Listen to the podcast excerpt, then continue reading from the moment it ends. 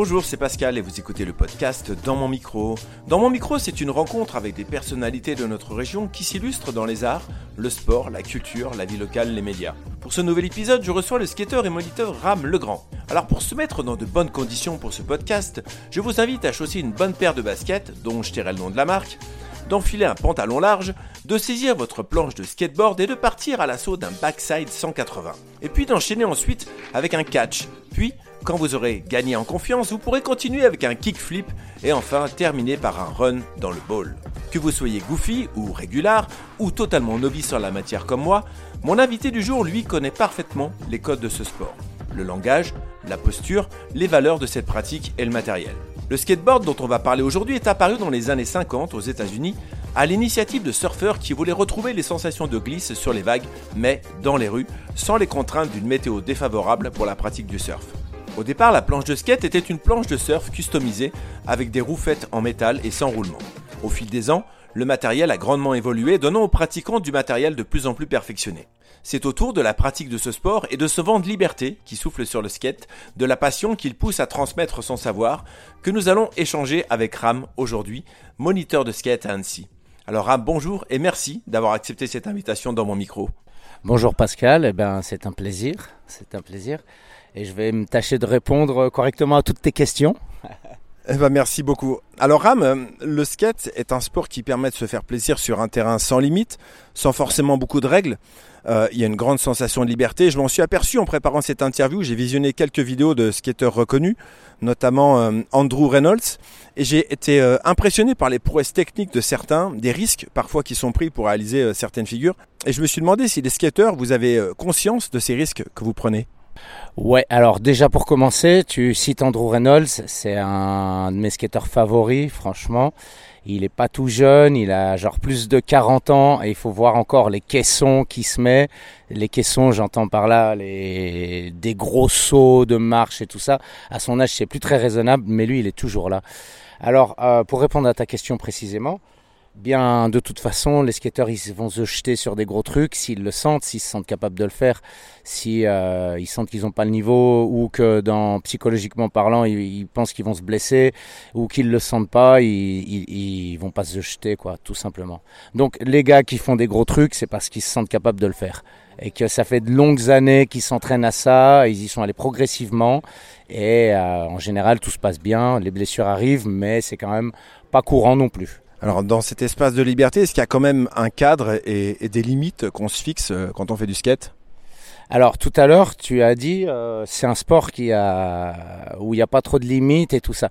Alors moi je reviens sur un truc, j'aime pas trop dire que le skate c'est un sport. Alors bien sûr que c'est une, activité physique et sportive, évidemment, puisqu'on bouge, on se dépense, on transpire. Un sport, par exemple, on peut prendre, je sais pas, n'importe quel exemple, le rugby, la moto, ce que vous voulez. Il y a des règles, il y a un règlement et euh, on doit s'y soumettre, sinon euh, ça colle pas. Le skate, hormis dans les compétitions où euh, on a juste un temps imparti pour réaliser son run, il n'y a aucune règle. Voilà. Donc moi, j'aime pas dire que c'est un sport euh, par rapport à ça. Je pense que c'est plutôt une, euh, une activité euh, physique et artistique. Voilà. Alors, on va évoquer à présent ta rencontre avec le skate. Comment en es-tu venu à pratiquer le skate? Alors, j'ai toujours aimé. moi, j'étais pas très fort en sport à l'école, tout ça. J'aimais pas trop ça mais c'est pas pour ça que j'aimais pas bouger, courir dans tous les sens et voilà. Mais j'aimais pas les sports euh, justement euh, classiques entre guillemets et c'était pas mon truc à l'école. Et euh, j'ai découvert le BMX. Du coup, quand j'étais jeune, enfin gamin quoi, et je, je, faisais du BMX et dans un magazine français qui s'appelait Bicross Magazine qui est devenu ensuite Bicross and Skate Magazine. Il y avait toujours une pub à la fin, la dernière page. C'était une pub pour un magasin parisien très connu. Je ne sais pas s'il existe encore. Oui, il existe encore.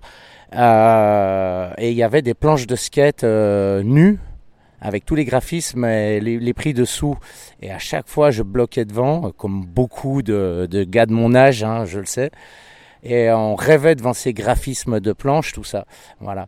Bon, là, c'était la première fois que je voyais vraiment des planches de skate.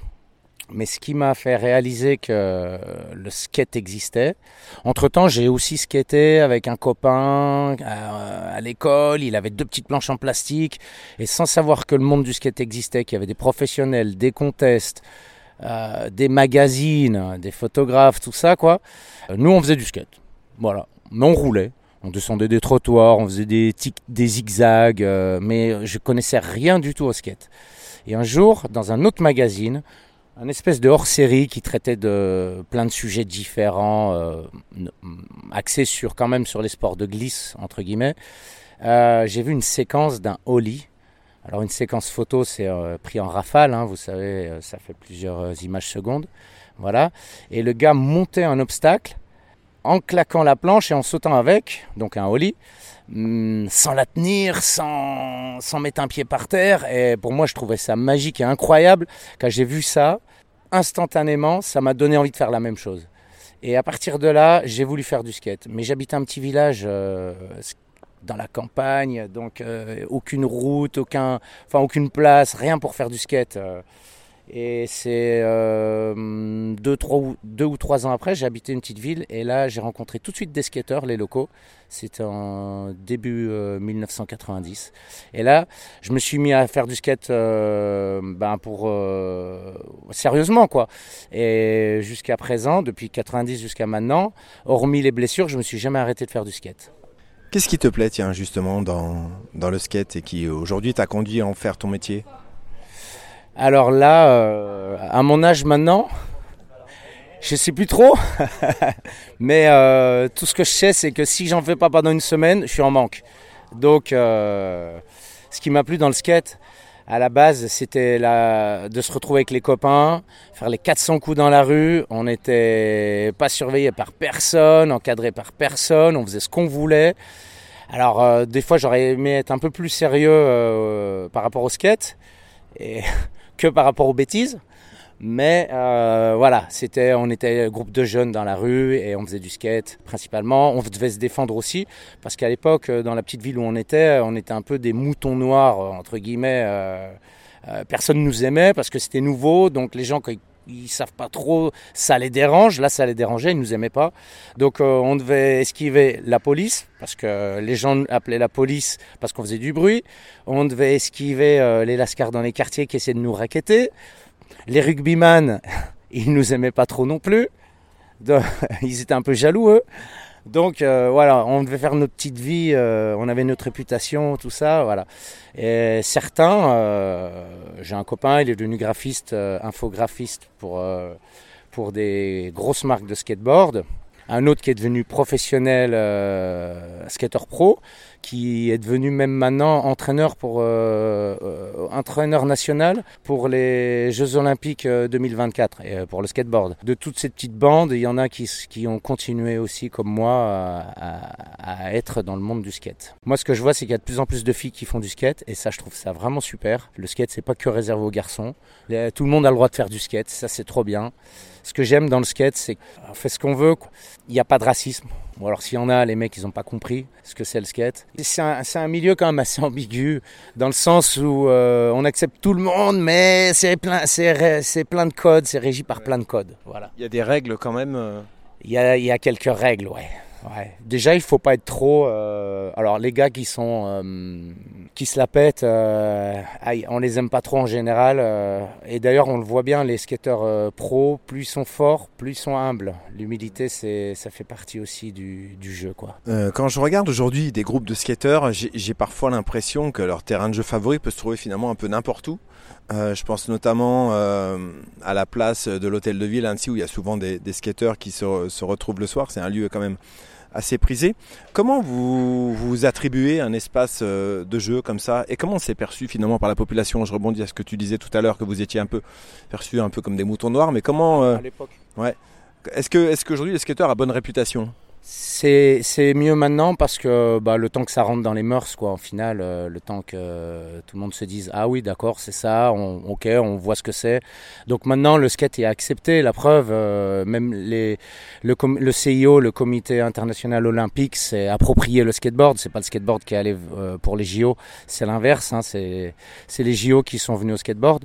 Et pour en revenir à ta question euh, de pourquoi tel spot ou tel spot est mieux, ben tout simplement euh, si on a une place qui roule bien, le, sol est plaisant, euh, les, les claquent bien parce que les dalles sont assez dures, tout ça, on se fait pas virer, on peut rester là tranquille, ben on aime bien. Voilà. Et il faut pas oublier une chose fondamentale, le skate est né dans la rue et l'éthique du skateboard, c'est d'être dans la rue. Euh, on peut regarder vous pouvez regarder tous les magazines que vous voulez, vous ne verrez jamais des photos prises dans les skateparks c'est toutes les photos de skateboard sont prises sur des spots dans la rue. C'est voilà. Après, on peut avoir du ball. Donc le ball, c'est les grosses courbes, euh, les complexes comme ça en courbe. Alors là, évidemment, ok, on a le droit de faire des photos euh, dans les balls, mais euh, sinon, c'est la rue, quoi. C'est ça fait partie de ça fait partie du skateboard, la rue. Le skateboard est né ici et donc en général, c'est là qu'il se déroule. Parce que justement, tu parlais des, skateparks, enfin, ou, des bonnes. Donc, les premiers skateparks sont apparus dans les années 70. Donc, les skateparks sont des espaces vraiment dédiés à la pratique du skate grâce à, ces différentes installations permettant de réaliser des figures. Le fait de rouler sur un skatepark, est-ce que c'est une approche différente de la pratique du skate? Est-ce qu'il y a euh, euh, les puristes du skatepark euh, et les autres? Alors, en fait, non, pas vraiment. Tout est complémentaire. là, je parlais euh, de la rue pour les images, mais un skatepark, c'est quand même euh, fait pour faire du skate à la base. Euh, donc, du coup, pour s'entraîner et peaufiner ses tricks, ses figures, c'est parfait un skatepark. Bon, après, on va aller faire une photo avec un photographe ou filmer, ben, on va dans la rue.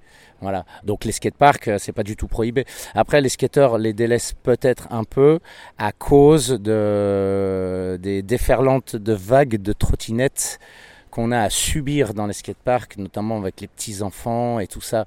Et bon, ben, comme son nom l'indique, skatepark c'est fait pour faire du skate, mais en même temps, on va pas interdire à des petits, euh, et puis on est qui pour interdire quoi que ce soit Je veux dire, c'est municipal, c'est ouvert à tout le monde, donc euh, on peut pas interdire à des enfants de venir s'amuser au skatepark. Au contraire, c'est quand même cool. Mais nous, en tant que skater, ça nous dérange de, de devoir anticiper des mouvements pas prévus et tout ça. Enfin, c'est très dérangeant quand on fait du skate et même dangereux. En général, c'est pour ça qu'aussi on délaisse un peu les skateparks ou alors qu'on y va le soir quand les enfants sont couchés et que là on est tranquille.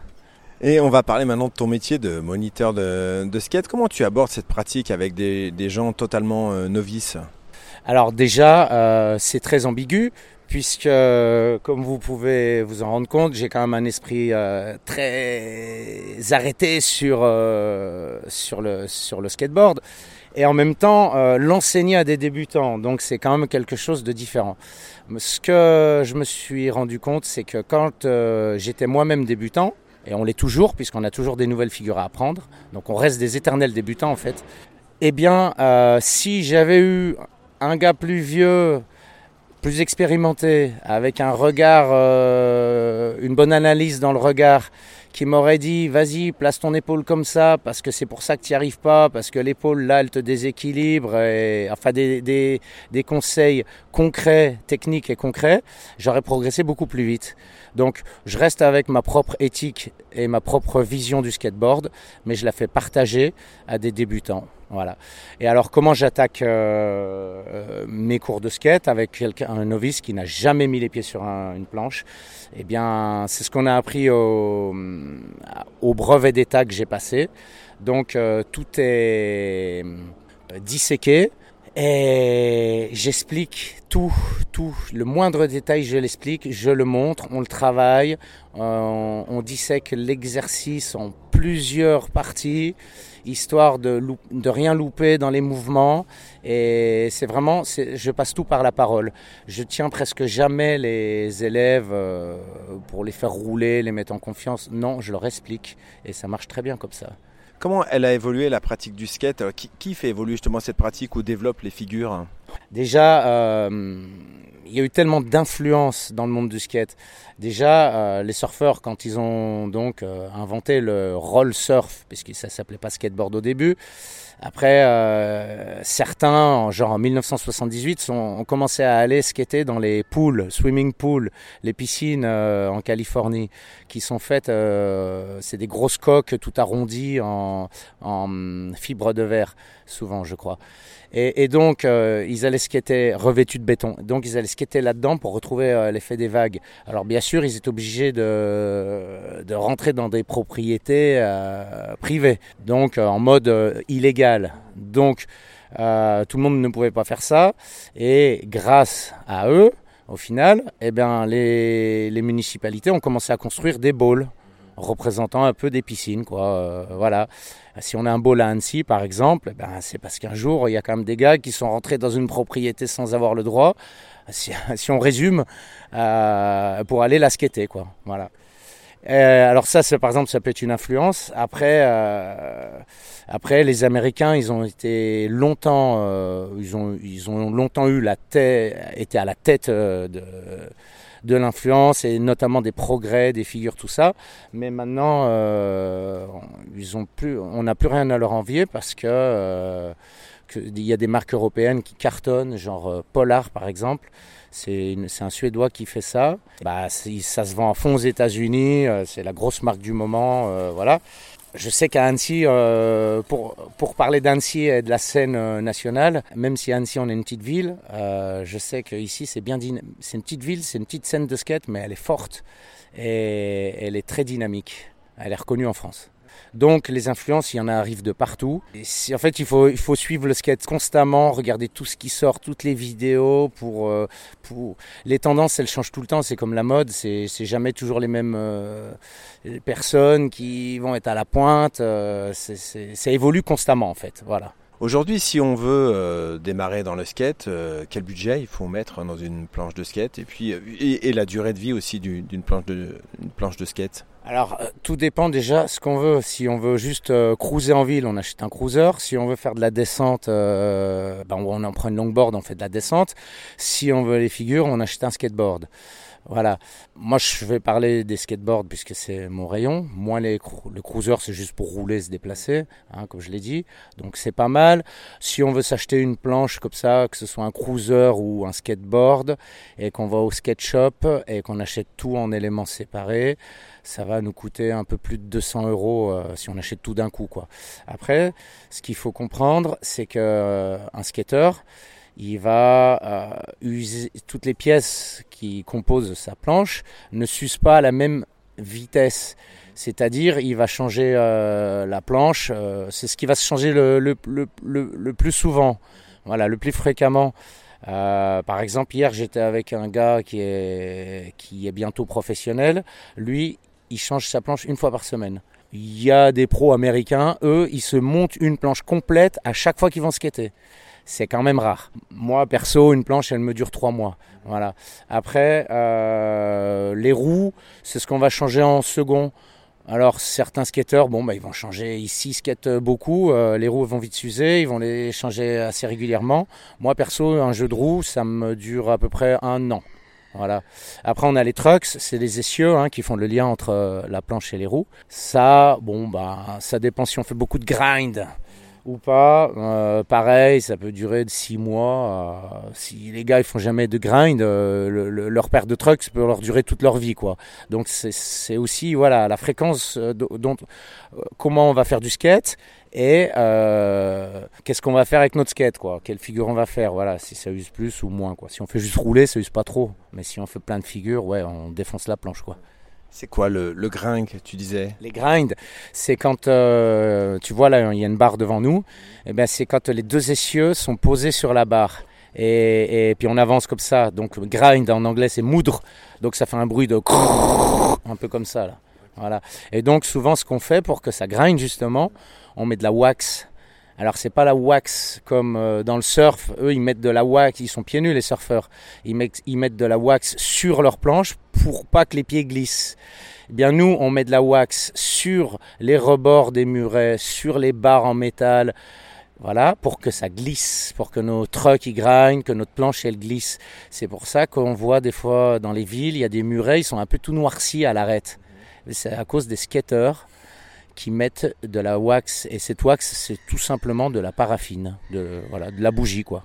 Euh, Raj, j'ai une petite question sur, sur le matériel. Donc toi, tu as commencé dans les années 90 euh, le skate. Comment tu l'as vu évoluer le matériel? Dans les années 90, les planches étaient super larges. La largeur euh, d'une planche s'exprime en pouces, pas en centimètres. Donc c'était du 9, voire 10 pouces de largeur.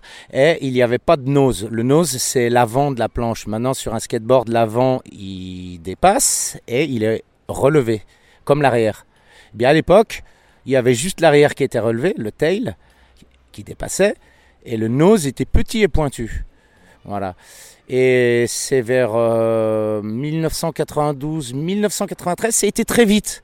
Il y a une espèce de transition et les planches ont commencé à avoir du nose et elles ont commencé à rétrécir en largeur. Voilà, on avait du, 8, 8,5 euh, en largeur quoi.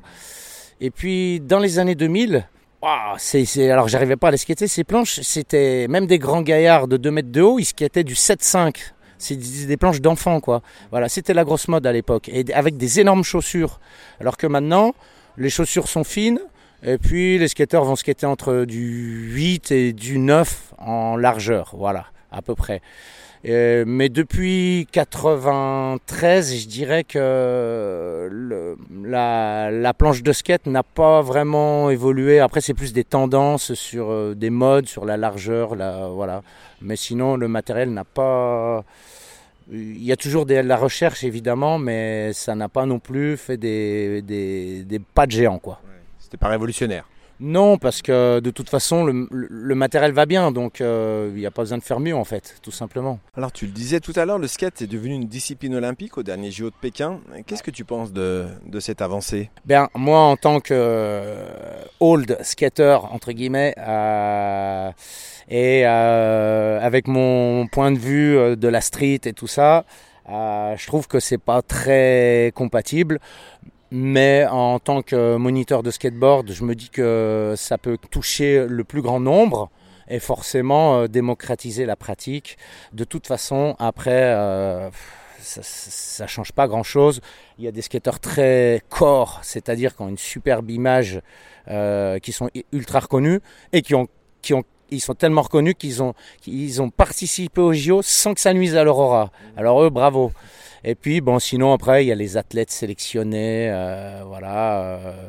mais je respecte ça et, et c'est, enfin, à mon avis, bon, ben, si c'était pas arrivé, ce serait bien. Si c'est arrivé, c'est bien. Enfin, voilà, j'ai pas vraiment d'avis tranché, quoi. J'ai un pour, un contre, mais euh, au final, ça change pas grand chose. Ça démocratise le skate. Alors, en parallèle du skate, tu prends également des photos de skateurs. Qu'est-ce qui t'a poussé à te lancer dans la photo? Eh bien, c'est une très bonne question en fait, ce qui m'a donné envie de faire du skate euh, réellement, c'est quand j'ai vu cette séquence photo de, du Holly dans, un, dans ce magazine-là, genre en, 1986. À partir de là, j'ai voulu faire du skateboard. Et puis, bah, quand je me suis mis à faire du skateboard, à l'époque, euh, Facebook, Instagram, tous les réseaux sociaux n'existaient pas. Parce qu'il faut savoir que ces réseaux sociaux ont quand même bien tué la presse papier, enfin spécifique au skate. Et donc, euh, les magazines maintenant en kiosque, euh, ils se font très rares. Il reste plus que Sugar en France et c'est devenu un bimestriel en plus. Mais bon, cette passion euh, du skate et des magazines a fait que bien plus tard, je me suis mis à la photo. Donc j'ai commencé à photographier tout et rien de la macro, des paysages, euh, tout ça, mais pas du skate parce que j'aimais pas ce que je faisais en photo. Moi, ça me satisfaisait pas. Mon travail n'était pas ok pour moi. Jusqu'à bah, s'entraîner, s'entraîner, continuer. Et puis après, euh, quand je commençais à, produire des images qui, qui, à mes yeux, étaient valables, ben, j'ai commencé à, à, shooter du skate. Et puis bah, maintenant, j'arrête pas. Je fais un petit site. Euh, c'est tout cheap, mais voilà, c'est mon site. Il va avoir 10 ans bientôt même. Il s'appelle ansizou.com. Donc vous pouvez voir un peu mon travail. Et puis euh, bah, je propose les photos au magazine. Euh, les magazines après, bon ben s'ils achètent, tant mieux. S'ils prennent, tant mieux. Alors il faut savoir aussi, comme je le disais, il y a moins de magazines, mais il y a toute une presse alternative qui s'est développée. Donc c'est de la presse do it yourself, je dirais. Ils font ça sans maison d'édition. Donc, et le magazine est gratuit, il se trouve que dans les sketch shops. On le trouve qu'en SketchUp et il est ils sont distribués partout, en France, en Europe, euh, en général, voilà. Et puis qui c'est qui finance tout ça? Bah, C'est les annonceurs, les, marques, les marques, quoi, qui passent leur pub euh, dans ces mags-là et qui bah, ça leur coûte des sous. Donc euh, ça, finance le magazine l'envoi partout de payer un petit peu les photographes quand ils peuvent les payer voilà quoi. Parlons de ce rapport à l'image. Il est important euh, chez les skateurs. Euh, je vois hier soir, je, rentrais et j'ai vu un groupe de skateurs qui était devant la mairie, qui se prenaient vraiment tous en photo. Est-ce qu'il y a une place importante de l'image dans le monde du skate? C'est euh, primordial. C'est si on veut faire une carrière en skateboard, on est obligé de passer par ça. De toute façon, si on veut devenir fort en pro ou sponsorisé dans le monde du skateboard, il n'y a pas 36 solutions.